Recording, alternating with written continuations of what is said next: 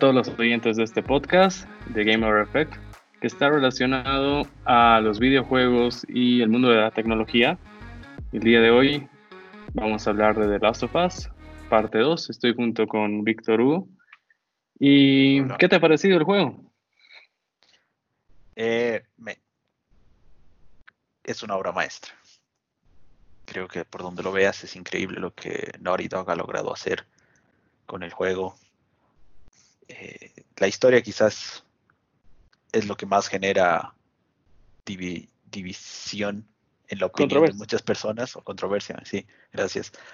Eh, pero a mí no me pareció para nada controversial. En la historia realmente es un roller coaster de emociones, es roller coaster en español. Una montaña rusa. Una montaña rusa de emociones, ¿no? Eh, y realmente me, encantó, de hecho lo jugué dos veces, en dos fines de semana prácticamente, ya tengo el platino. platinado. Ah, es realmente increíble, ¿no? No sé, ¿tú qué, qué has opinado? A ver, desde el principio he visto el juego y voy a hablar en varias facetas de este juego. La primera es la accesibilidad. Apenas entrado y se nota que es un juego que está pensado también para los no videntes, porque tiene una opción que te hace escuchar las opciones que, que están pasando en el juego. Digamos, si tocas el touch, te dice eh, avanza o avanza con el analógico o salta o agáchate y demás. Son cosas que hasta ahorita no he visto en otro juego que me ha parecido extraordinario, me ha parecido inclusivo para los, los, los no videntes. Otra cosa que me ha gustado es que han hecho una función que no, que no se, se, veía hace tiempo, el uso del touch. Por ejemplo, en varias partes del juego sí usas el touch y es ultra importante. No vamos a spoilear, pero sí, sí es gran parte de, eh, bueno, sí usas esta parte del touch. Mm, que en cuanto a historia, eh, me ha encantado.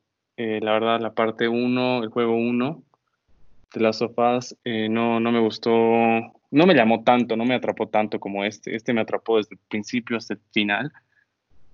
Y me, me, encantó, me encantó el juego, acaba y me dejó así con la boca abierta. Es, es es extraordinario, es una obra maestra y a mí no me ha molestado que hayan incluido o que este juego se llegues, a cuidado te pases a un lado de spoilers. Claro, sí, a mí no me ha molestado la, la inclusividad que le han dado a la comunidad LGTB y, y me gustó el juego y además el final te deja, te da un mensaje claro, que es lo que más me ha gustado. Sí, sí, de hecho sí. pero creo que más allá de, los, de las características, creo, técnicas que has mencionado al inicio, ¿no? Con todo el tema de accesibilidad y todos esos otros complementos que han puesto que igual me parecieron increíbles, el nivel de detalle que han logrado eh, poner en el juego para los temas de accesibilidad y también el nivel de detalle del juego en sí, es, realmente increíble. Con razón se han tomado tanto tiempo en hacerlo, pero es realmente una maravilla, ¿no? sé qué más podría decirme. Me, todo, todo del juego me ha gustado. Mi única queja, o bueno, una de mis quejas creo que es ah, la longitud. Me parece que el juego es muy largo. Que hay partes que podrían haberlas, habrían cortado. En, mi primer playthrough fueron 27 horas. Y ya el segundo playthrough, sabiendo más o menos qué hacer, o por lo menos recordando qué hacer, fueron como 17 horas. Sigue siendo un montón de tiempo, ¿no? Porque dos, una, una semana antes de que, del lanzamiento de The Last of Us Parte 2, eh, volví a jugar The Last of Us Parte 1. Y creo que lo acabé en dos, tres días, habrán sido pues nueve horas, diez horas de, de juego igual. Volví a aquel, a mi, a mi, mi pensamiento del 2000, ¿qué año salió? ¿El 2012? ¿13? Eh, ¿No?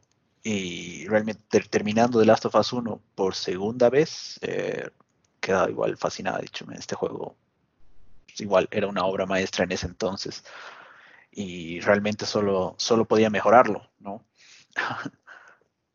Sí, es muy bueno. A mí, la verdad, el 1 no me atrapó mucho. Cuando lo jugué dije, bueno, es, es un típico juego de zombies con, con su toque de Uncharted y no me atrapó.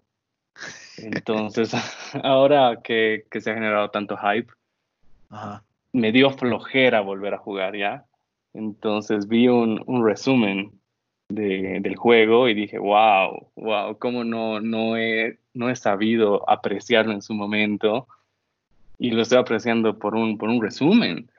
Y, y ya pues eso me ayudó bastante y, y, ya tomé la decisión de comprármelo porque no me lo iba a comprar.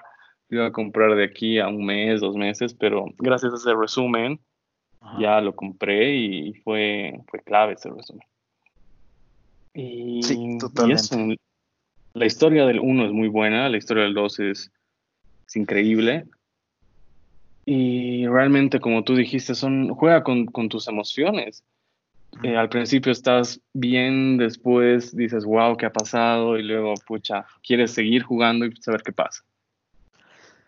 Sí, realmente el, el, tema de jugar con tus emociones creo que ha sido crítico desde incluso el primer, el primer, la primera parte, ¿no? Uh, si recuerdas cuando empieza el invierno en la parte 1 y Joel cae sobre, sobre una, bueno, es un pedazo de metal que estaba ahí y queda uh -huh. completamente perforado, penetrado. y Ellie tiene que cuidarlo y después te aparece el, como que el cambio de pantalla y dice, eh, bueno, invierno, y empiezas a jugar con Ellie, así en sí. un ambiente completamente nevado, persiguiendo un, a un venado. Eh, recuerdo en ese entonces, hace siete años, decir, puta mierda, Joel se ha muerto, ven qué jodido, ¿no? Y a, sí. y a medida que ibas avanzando, eh, no parecía haber otra, otra explicación, ¿no? Eh, y realmente es algo que que des, desde ese entonces, digamos, empezaron a jugar con nuestras emociones. De hecho, eh, no sé si lo habrán escuchado, pero hay un podcast que se llama The Last of Us Podcast. Es oficial de Sony, lo pueden encontrar en Spotify. Um, entrevistan ahí a, a Neil Druckmann um, y a los actores que hacen las voces en inglés. Y Neil cuenta que esa era su intención desde el inicio, ¿no? Jugar con, tu, con tus emociones, jugar con tu expectativa. Y tenerte bueno, al borde del asiento, ¿no? Igual la parte eh, después, como que será pues una hora después que empiezas en, en, el invierno, cuando se encuentra con esta comunidad de aparentemente caníbales, ah, igual súper choqueante, ¿no? Y, y, la parte en la que Joel finalmente encuentra a Ellie eh, cuando llega a este pueblo uh, y el, el, villano, que no recuerdo ahorita cómo se llamaba el, el tipo que era como que el jefe de la comunidad, eh, de esta comunidad caníbal, eh, parecía que quería incluso abusar de Ellie, ¿no? Y Ellie se vuelve loquísima, eh, lo ataca y empieza a destrozarle la cara hasta que llega Joel y le dice, ya basta, basta, ya está muerto, ¿no? Eh, esa emo es la, o sea, la emoción que a Ellie le pase eso y, la bronca o la rabia que Ellie podría haber tenido en ese instante, te la traspasan a ti. Ven, entonces, eh, realmente son, creo que Neil Druckmann y Bruce Straley, fuera de joda, son los mejores directores de juegos que, que existen, bueno, vivos en este momento, ¿no?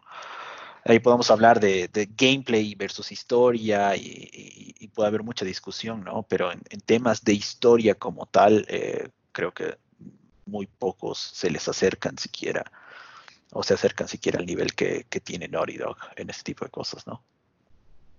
Sí, ¿qué te ha parecido que hayan incluido a la comunidad LGTB en un juego? Eh, yo estoy de acuerdo con, con la inclusión en, cual, en, cualquier medio y creo que es algo que está creciendo bastante, ¿no? Y que espero que realmente aumente el respeto hacia todas las personas, ¿no? Porque muchas veces uno, eh, por no conocer a alguien de ese, de ese, con ese estilo eh, de personalidad o con esas preferencias, o como quieran decirlo, ¿no?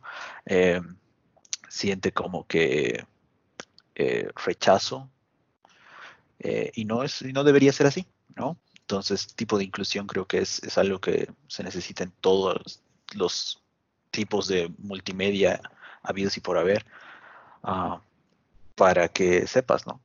Cómo es la cosa. Ahora, eh, ahí, no sé, me imagino que no muchos, eh, no muchas personas han jugado la expansión de The Last of Us 1 o el, o el DLC de The Last of Us 1 que se llamaba Left Behind, donde nos enteramos, digamos, con certeza por, primera vez que, que Ellie eh, era lesbiana, ¿no?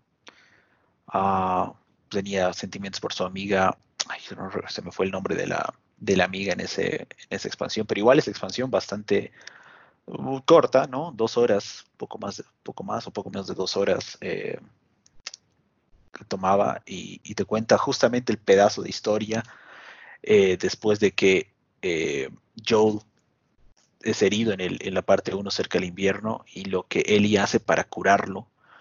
Y esto está eh, cruzado con eh, un flashback que tiene Ellie hacia el momento en el que, en el que esta su amiga eh, muere, básicamente. ambas son atacadas por una horda de, zombies y ambas son mordidas, ¿no? Y aquí es cuando Ellie se da cuenta que es, que es inmune. Inmune. Mm. Sí, la verdad yo no, no, he jugado la expansión, pero igual en el resumen que vi me enteré toda la historia. Y respecto a esta inclusión no, no me ha molestado para nada. Eh, y me pareció que es un, un juego del que no querían que se incluya esta, esta inclusión. Sí, porque, porque Metacritic, desde el primer día han empezado a bombardear con notas malas este juego.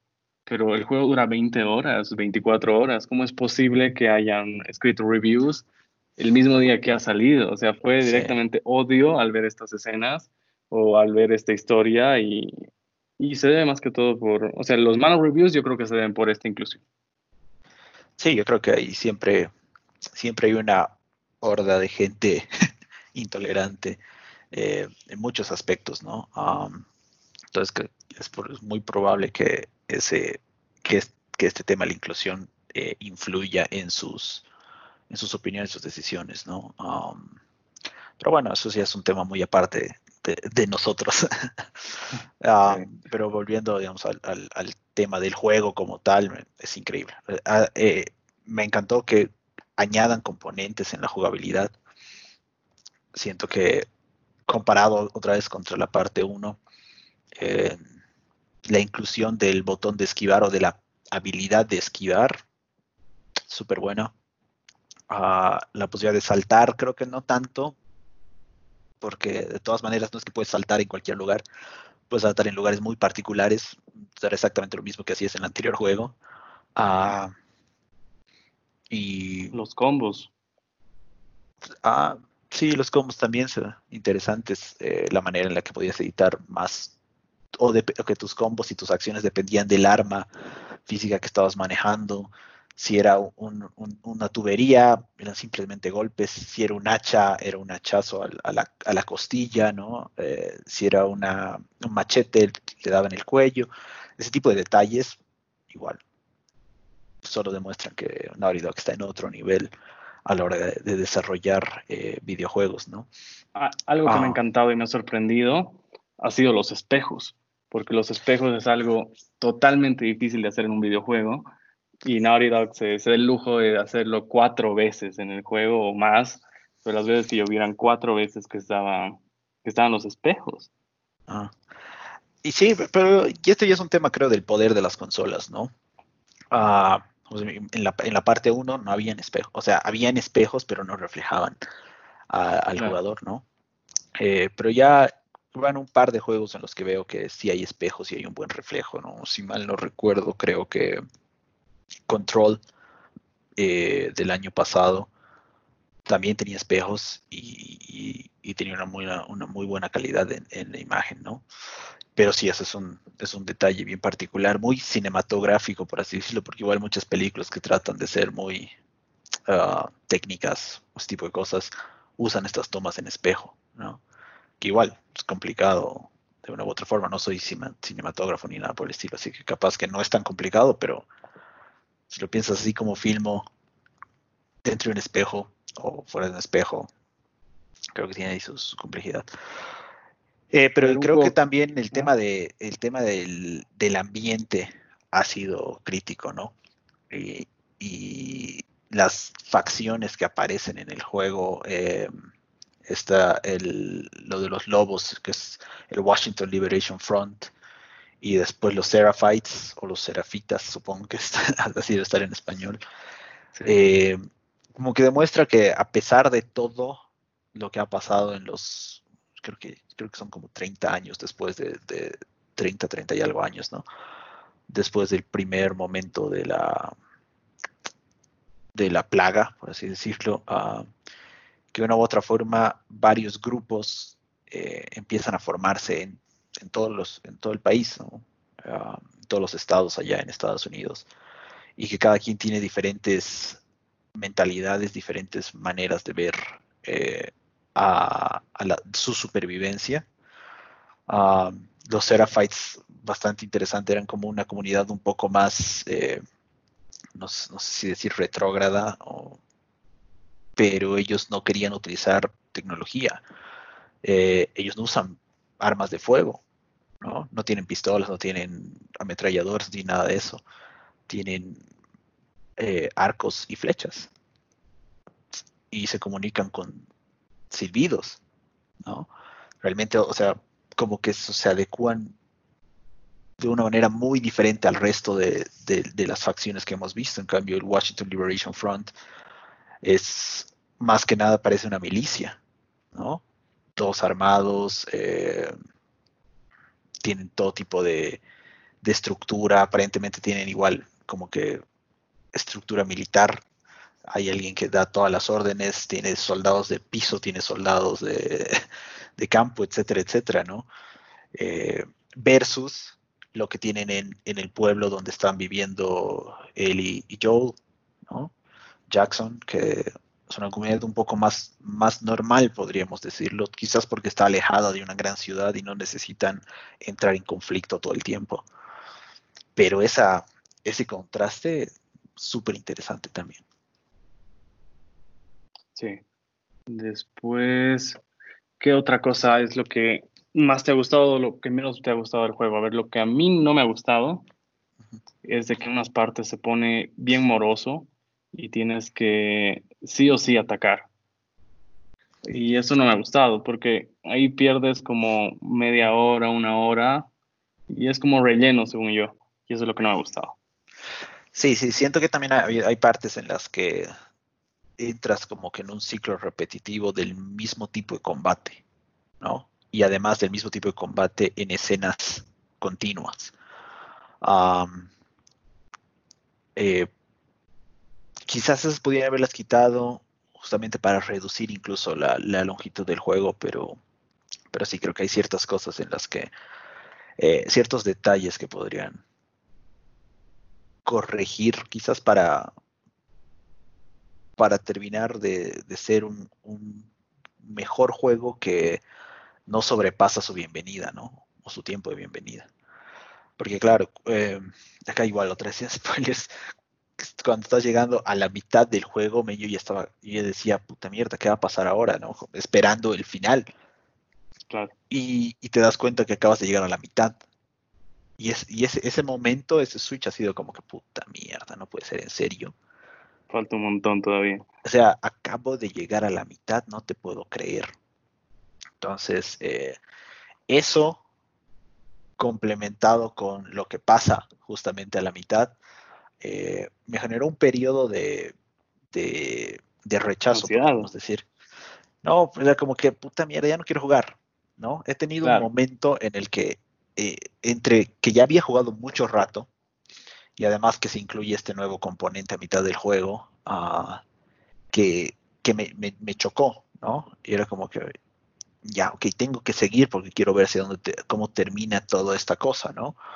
Ah, y ya, claro, hacia la segunda mitad del juego, eh, digamos que un poco más allá de la segunda mitad del juego, la historia y la perspectiva que, que, tratan de darte eh, me cambió de parecer, ¿no? O sea, hubo un momento en el que algo pasó en mi cabeza, hizo, hizo clic y dije, a la puta qué interesante esta cosa, ¿no? Y ya de ahí, de ahí en adelante ya fue más corrido todavía que el principio hasta llegar al final.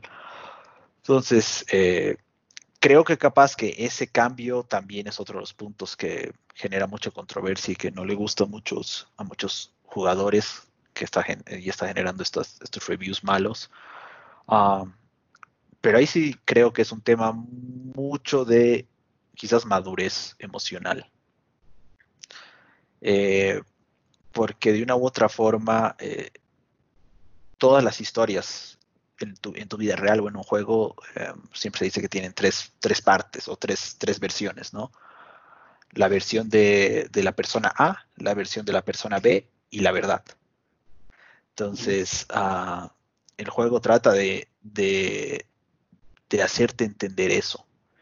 Y eso creo que, honestamente creo que si este juego salía hace 6, 7 años, este, este, exactamente mismo juego, eh, creo que quizás no me hubiese gustado. Hubiese tenido ese problema de, de, rechazarlo por lo que tratan de hacer con la historia, ¿no? Pero obviamente cuando vas, a medida que vas madurando y entiendes mejor cómo funciona el mundo eh, y cómo funciona la gente, eh, creo que entra perfecto, ahí cuadra mucho más. Eh, y creo que eso igual se puede ver en los resultados de Metacritic.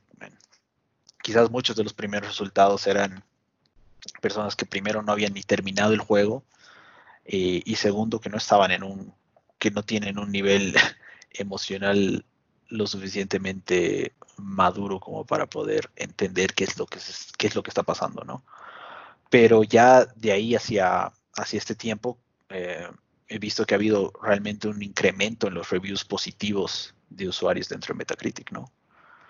Eh, así que ojalá lleguemos eventualmente a, una buena puntuación del juego, ¿no? Porque, digamos, el, el, score, el Metascore, que es el acumulado de diferentes sitios que hacen reviews, está en 94. Es prácticamente una obra de arte realmente versus el user score que ahora está en 5.4, que creo que en algún momento estuvo en 3 o, algo por ahí. Eh, se nota ¿no? que hay, hay, una diferencia sustancial ahí, pero que ahora, de, de, aquí a un tiempo, han habido muchos más reviews positivos del juego que negativos. Y, y es un tema también de que la gente que realmente lo está jugando, ¿no? Eh, tiene que terminarlo y como te digo, eran 27 horas en, mi, eh, en uno de mis playthroughs, en el mejor de los casos 17, claro que capaz que podrías acabarlo hasta en 15 si andas corriendo de un lado al otro, ¿no? Pero igual 15 horas para un adulto complicado, ¿no? Tienes que jugar con suerte, puedes jugar dos horas al día. Entonces necesitas justo una semana completa para terminarlo si es que juegas todos los días, ¿no? Y si es que haces todo volando. Entonces creo que por eso es que ahora estamos viendo eh, este incremento en los reviews positivos, porque ya la gente que realmente los está terminando, está terminando el juego, eh, ya está teniendo chance de acabarlo, versus los fanboys, ¿no? Siempre que eh, si algo no es como ellos, como a ellos les gusta, es malo, ¿no? No hay un, no hay un tono gris por ahí, eso blanco o negro, Pero, bueno, realmente es altamente sugerido que, que, jueguen The Last of Us Parte 2. A mí me ha pasado algo similar cuando hemos llegado a la, bueno, cuando, cuando llegué a la mitad del juego, porque estaba pasando tranquilo, dije ya me he tomado 12 horas, y esto, ya, ya, ya he llegado al final. Pasa eso, te das cuenta que es la mitad del juego y dices, ah, no, quiero saber qué pasa y, lo he pasado rápido. No me interesaba nada. Así desde la segunda mitad hacia adelante lo paso rápido. Porque ya quería saber cuál era el final y, y por las cosas que pasan, ¿no? Que no, no quiero dar ningún spoiler. ¿Tú crees que The Last of Us 2 es el juego del año? Ah, creo que hasta hoy sí.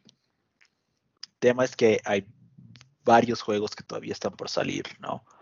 Eh, y creo que el principal contendiente va a, ser eh, Cyberpunk 2077. El día que Cyberpunk salga, eh, ahí vamos a saber realmente qué, ¿no? Pero ese juego sale en ah. noviembre. ¿Será que lo inscriben para la nómina de, Juego del Año o ya directamente participarán en los 2021? Ah, es que depende también del, outlet, ¿no? Eh, los premios de Jeff Keighley y The Game Awards creo que cierran nominaciones en noviembre, o sea, antes, primero de noviembre o 30 de octubre, digamos. Porque el año pasado salió Jedi Fallen Order en noviembre, ver si mal no recuerdo, y Jedi Fallen Order no entró a la lista de nominaciones de The Game Awards. Entonces, capaz que, no entra, digamos. Pero igual, volviendo hacia atrás, entonces, eh, si, si, medimos desde noviembre, desde noviembre de 2019 hasta octubre de 2020, eh, creo que The Last of Us igual tiene competencia con justamente con Jedi Fallen Order, que me pareció que fue igual un muy buen juego que salió de la nada. Realmente creo que nadie esperaba que el juego sea así de, así de bueno como terminó siendo, ¿no? Tenía sus detalles técnicos, alguna que otra boludez por aquí por allá, pero, pero igual, súper bueno. Otro juego que está compitiendo es Animal Crossing, que ha sido un éxito en ventas. Sí. Yo lo compré, pero no me enganchó. Jugué una semana y no me enganchó. Yo, yo jugué igual. Yo, a mí me enganchó dos semanas, pero el de 3DS, que la primera vez que lo juego, nunca había jugado Animal Crossing. Y sí es interesante, man, y creo que, que es un juego, podríamos llamarlo más, más casual. Eh, lo encuentro similar a, a un juego, a, juegos de celular, a juegos móviles. Como que tienes que hacer mucho, mucho management, muchas, muchas pequeñas cositas, etcétera, etcétera, que hay gente a la que le gusta, pero en particular a mí se me, se me desgastó y ya no lo dejé, ¿no? Pero no creo que que entre en esa bolsa de, de, competición de juego de año. Es, es, un juego simple. No, no está rompiendo ningún tipo de, de barrera tecnológica, ni, ni, de historia, ni de ni siquiera de jugabilidad. No introduce ningún tipo de, de nuevo baluarte como para que tenga la importancia. Obviamente ha vendido un montón eh, pero bajo esa lógica, vender un montón, Call of Duty debería ser juego del año todos los años. Y no lo es, digamos, ¿no? Y no lo va a ser, porque no es un, no es un buen juego en general, ¿no? podemos discutir ahí que es el mejor shooter, creo que sí, ahí nadie te va a decir que la mejor experiencia de shooter la tiene Call of Duty, ¿no? Eh, pero eh, los otros componentes técnicos de historia, eh, creo que igual ahora en día pesan mucho más porque al fin y al cabo mm, veo que The Game Awards y, y estos premios de este estilo, igual como los creo que son BAFTA de, videojuegos, están premiando más que nada eh, el aspecto técnico y el aspecto artístico de los juegos. ¿no? Más allá simplemente cuánto has vendido o cuánto no has vendido de tu, de tu juego. Pero creo que si no sale algo igual de, poderoso, The Last of va a ser el Game of the Year sin, sin discusión alguna. A ver, los juegos que se pintan para este año son el de Avengers. Hay uno que es Ghost of eh, Tsushima o algo así. Ghost of Tsushima. ¿Cómo vas a decir algo así? En Ghost of Tsushima sale este viernes. No sé, no sé qué tal estará. Eh, tengo ahí mis issues con juegos open world porque ya me he cansado. Un juego open world que te toma 50, 60 horas, no, jodas.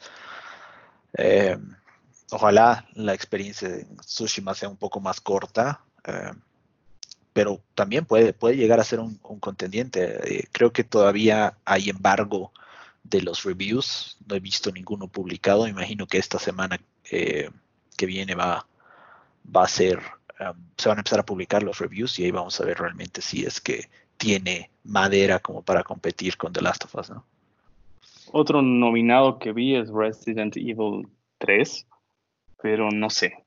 Todavía no me lo compré, pero no creo que llegue a ser nominado a Juego del Año. No, sí, creo que quizás esté entre los nominados porque realmente el nivel técnico que Capcom ha logrado en estos remakes es altísimo pero la opinión creo general es que el remake del 2 era el mejor. El 3 como que parece que flojearon un poco por ahí. Eh, pero es probable que esté entre los, entre los nominados, simplemente por el nivel de calidad que, que tiene el juego en general, ¿no? ¿Qué más? Oh, apartamos del, evento que hizo Ubisoft hace unos minutos. ¿Qué te ha parecido? ¿Cuál, es tu opinión? Y si es que algún juego te, llamó. Ok, buenísimo. Eh, bueno, pues el evento de Ubisoft eh, me pareció bien organizado. Eh, porque últimamente todos, los eventos, todos los anuncios están siendo virtuales y hay muchos que terminan con, que dejan como que con una mala impresión desde un aspecto técnico, ¿no? Eh, mala calidad en los videos, eh, cortes en el audio, o sea, cero edición de video, cero estética. Creo que el evento de Ubisoft lo han hecho bien, ha sido corto, eh, creo que fue un poco, poco menos de 45 minutos, creo que duró el evento como tal, obviamente estuvieron como hora y media antes en el pre-show mostrando gameplay de Trackmania o Trackmania. Uh, me parece igual súper interesante Trackmania, un juego gratuito que pueden descargarlo ahora mismo. Eh, creo que está en Epic y en Uplay. Um, pero creo que mostraron lo que cosas que ya conocíamos que tenían listas para salir. El único anuncio eh, nuevo, entre comillas, creo que, que, fue Far Cry 6, que igual ya se había filtrado alguna que otra imagen eh, por un error en el, en el PlayStation Store de, de, un país de Asia, creo. Um, Far Cry 6 se ve bastante interesante. Y después, el único otro juego, creo, nuevo que anunciaron era Tom, Tom Clancy Elite Squad para iPhone y, Android. Pero en general, creo, bastante simple. Eh, mostraron las fechas de lanzamiento de los, de los juegos que ya conocíamos, Watch Dogs, Watch Dogs Legion para el 29 de octubre, eh, Assassin's Creed Valhalla para el 17 de noviembre, Far Cry 6 para el 18 de febrero del próximo año. Y además anunciaron que van a tener un Ubisoft Forward más eh, de aquí a unos meses, donde seguramente anunciarán juegos que no conocemos, porque creo que hasta acá el único juego que faltó, ah, creo que es Beyond Good and Evil, ¿no? Que lo anunciaron eh, en E3 hace dos años o tres años creo que ya fue. Y que desde ese entonces no hemos sabido mucho más de, del juego de Beyond Good and Evil 2, ¿no? ¿Tú qué? ¿A ti qué te pareció? Eh, me pareció que estaba muy enfocado a Watch Dogs y a los otros le dieron poca importancia, menos al Assassins. Al Assassins sí le han, dedicado buena parte de, del video y yo dejé Assassins en el 2. El 1 no me gustó, la verdad, y desde y se cortó, se borró mi, mi partida cuando estaba en el 75% del juego y dije, ah, no, no vuelvo a pasar este juego y ahí lo dejé. Me prestaste tú, creo que el 3, se debió jugar 10 minutos, no me gustó, pero por lo que me cuentan mis amigos, dicen que, que ya cambió completamente el juego, que ya es otra cosa y que debería darle una oportunidad más. Quizás lo haga con este nuevo Assassins. Y los juegos que faltan de Ubisoft, eh, Just Dance, que me gusta. Y yo pensé que iban a anunciar un Rainbow Six Siege para Play 5, digamos, para nueva generación y el Xbox eh, X Series. Pero al parecer solo se han enfocado en, estos, ah, en estos tres juegos, Far Cry, Watch Dogs y Assassin's. Mm. Claro, eso fueron creo que el, el enfoque o el foco de la, de la presentación, ¿no? Para Just Dance en el pre-show anunciaron cuatro canciones de expansión y no sé qué cosas, pero eh, pero sí falta falta el Tom Clancy porque de hecho habían anunciado Tom Clancy Quarantine, creo, ¿no? Tom Clancy Cuarentena. No recuerdo si fue en el E3 pasado o el de hace dos años. Pero ese hasta ahora no lo, no lo vemos y me imagino también que fue postergado por, porque ahora todo el mundo anda en cuarentena, ¿no? No parece algo muy, muy bueno como para lanzar. Ah, pero sí creo que falta, falta eso, ¿no? Eh, anunciaron en el pre-show ah, que en Ghost Recon Breakpoint iban a, iban a volver los compañeros con inteligencia artificial, que no entiendo por qué lo sacaron, si era parte base de Ghost Recon Wildlands, ¿no? la, anterior, la anterior edición de, la saga. Eh, pero bueno, realmente esperaba algo más, alguna sorpresa de Ubisoft, pero realmente no, no, no pasó nada, ¿no? Sí. A ver, ahora hablemos de los rumores del nuevo iPhone, del iPhone 12. Aparentemente va a llegar sin, sin los auriculares, porque se ha visto de que la mayoría de los consumidores de iPhone, los que tienen iPhone, tienen AirPods o tienen algún auricular Bluetooth. Ajá. Y ahora, aparentemente, va a llegar sin el cubo, sin el cargador. ¿Qué opinas respecto a esto, a que ya estén quitando los auriculares y el cargador? Uh, o sea, siento que es una. Puede ser una movida ecológica, quizás, o podrían justificarlo de manera ecológica, uh, porque al final, si, si tu iPhone viene con, con un set de audífonos que nunca usas, um, lo más probable es que termine en la basura, ¿no? O que siga en la eh, caja. O en la caja, claro. Entonces, um, estás reduciendo costos, por un lado, que siempre es bueno para cualquier tipo de empresa, eh, particularmente para Apple. ¿no? Y quitar el cubo también creo es, es algo que se ha vuelto más, quizás no en los teléfonos celulares como tal o en los smartphones, pero sino en, en, otros componentes de tecnología, ¿no? Si tú te compras, no sé, un, un Fitbit, uh, el Fitbit viene con un cable USB, pero no viene con un, con un, con un enchufe, porque asumen que ya tienes un enchufe de algún otro lado, de algún otro de tus dispositivos, ¿no? Entonces también otra vez pegándose capaz del lado de, del lado de reducir contaminación, eh, lo más probable es que tengan más. No sé vos cuántos cubos de esos tienes.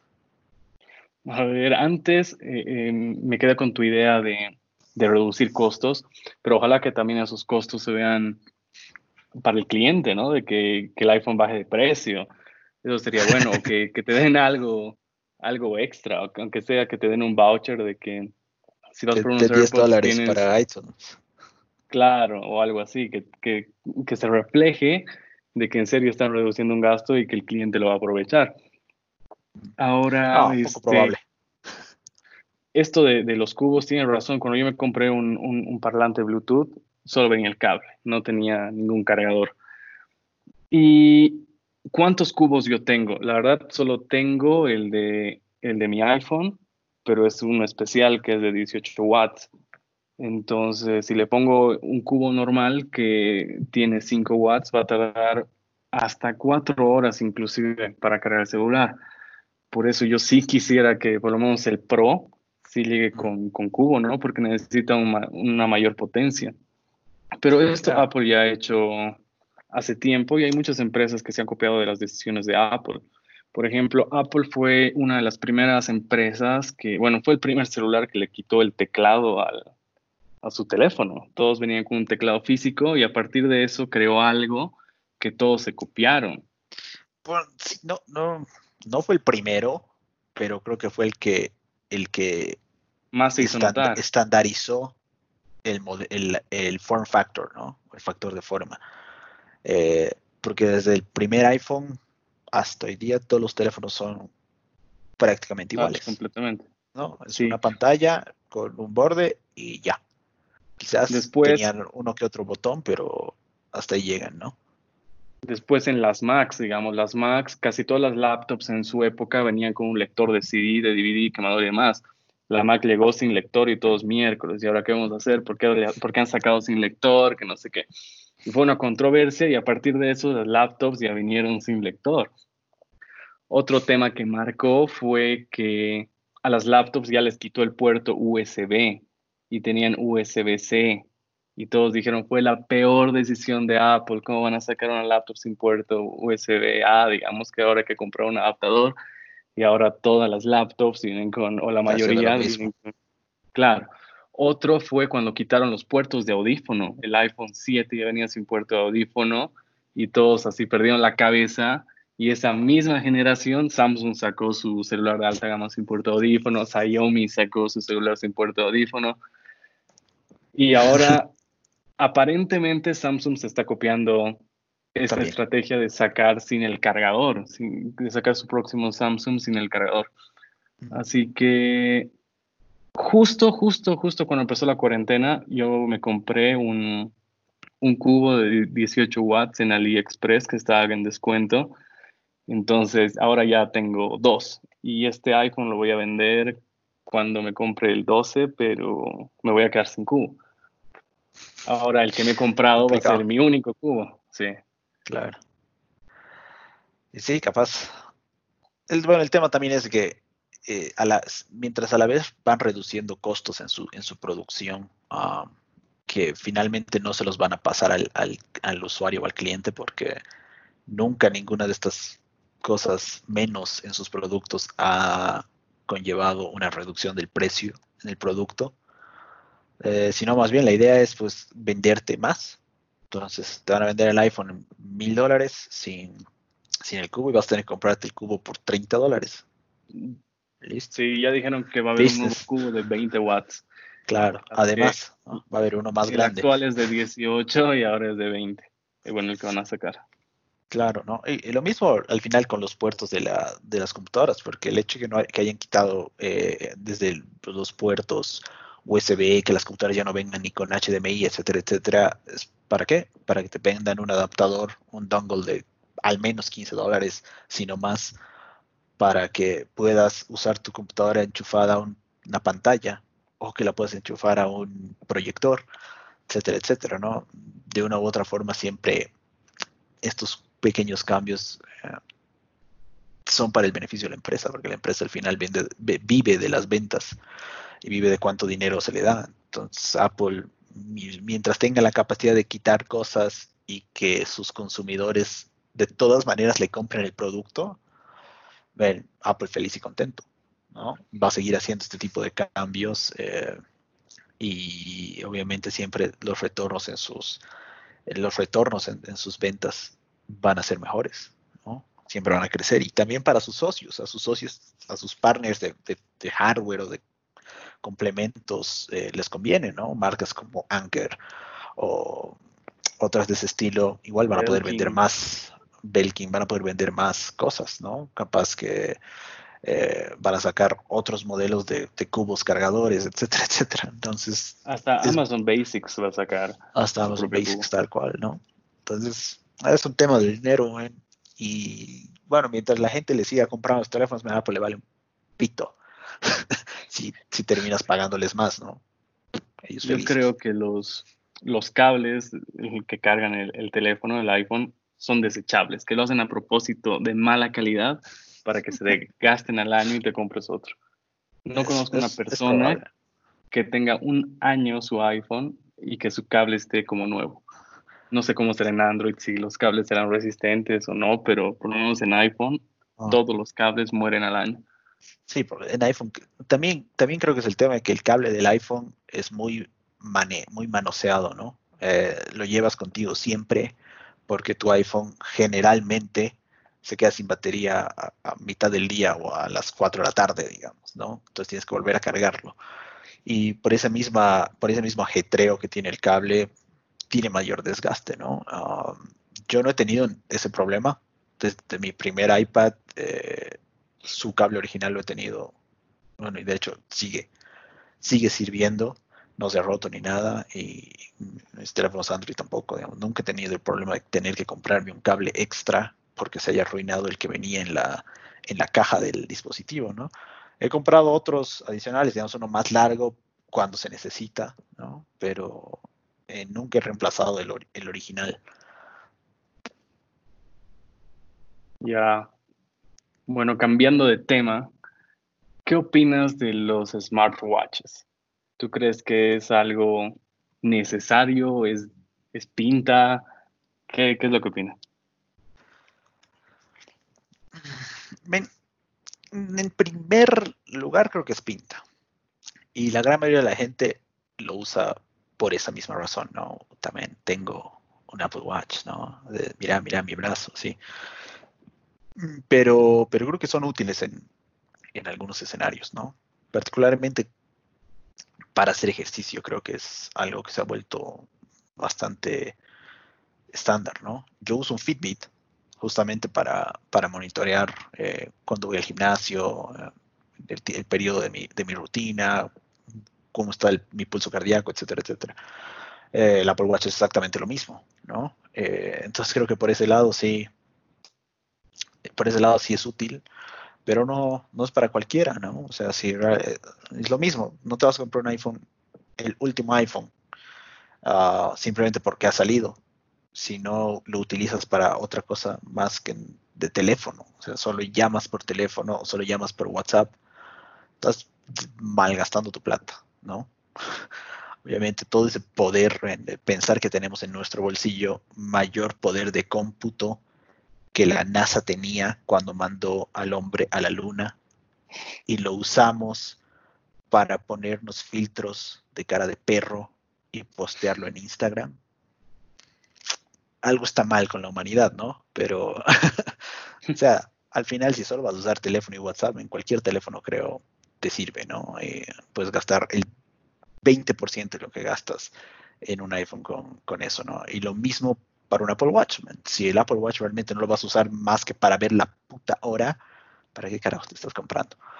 Pero, pero sí, eh, sí, creo que es un creo que es un complemento tecnológico que más allá de este tema de, fitness que te, que te, digo, no ha encontrado su, su razón de ser. A mí me parece Quizás llegue el momento en el que en el que reemplace por completo al smartphone. Ok, capaz que ahí sí, pero creo que no ha llegado a ese punto todavía, ¿no? Sí, a mí me, parece que es un producto útil, pero no es vital y no es necesario. Mm. Como un teléfono. más vale invertir en un buen teléfono que en un smartwatch, la verdad. Pero si es que lo vas a usar. Y a ver, en, el, reloj yo lo uso para medir la calidad del sueño, lo uso para recordarme cosas, por ejemplo, este, cuántos vasos de agua estoy tomando al día. Y es un monitoreo de, del ejercicio que, que, hago sin querer en el día, así cuánto camino, cuántas gradas subo, cuántas veces estoy, cuántas horas estoy sentado y te hace recuerdo de que te pares. Eh, te hace recuerdo que respires. Este, hay funciones, hay funciones que, que, te ayudan, por ejemplo, cuando bajan tus latidos cardíacos, te manda una notificación cuando se incrementan sin motivo, sin que hagas ejercicio tus latidos cardíacos también. Y también tiene un electrocardiograma que te que revisa si tus latidos son regulares o no. Que a mucha gente le, le, ha, le ha ayudado eso, detectar un, un infarto, un preinfarto y lo malo es de que muchas de esas funciones no se habilitan en Sudamérica o en muchos países. La mayoría solo se habilitan en ciertos países de Europa y en Estados Unidos. Entonces, en realidad solo son 12 países y para eso te compras una versión inferior que hace exactamente lo mismo, el Apple Watch 3. Y hay una función más que, eh, que me gusta y es la de la de walkie-talkie de que quizás una persona está distraída, tú le, hablas por allá y, te atiende al toque. Es como el, zumbido que había en Messenger, así, el Messenger de Microsoft. 10 años, ¿no? Ah. Claro, sí, pucha, le, le mandas un walkie-talkie y dices, viejo, respondeme. Esa es la, la función que, que, me gusta. Eso está interesante. Y sí, el tema de salud que tocas, creo que, creo que hacia allá va a ir el, el smartwatch, ¿no? Uh, de hecho, hay un anillo, no recuerdo cómo se llama el condenado anillo este, pero aparentemente tiene, te, monitorea a tal punto que puedes saber si te va a dar COVID. la, NBA NBA. va a utilizar, ¿no? Ah, Exactamente. Entonces, sí, quizás ese, ese capaz sea el, motivo o la razón de ser de los smartwatch, pero ahorita, te juro, con un Fitbit, sí, lo que vas a hacer es traquear tu sueño, traquear tus pasos, traquear tu ejercicio, ya tienes todo eso, ¿no? Y no es un dispositivo tan caro, ¿no? Que cuesta la tercera parte de lo que cuesta un, Apple Watch.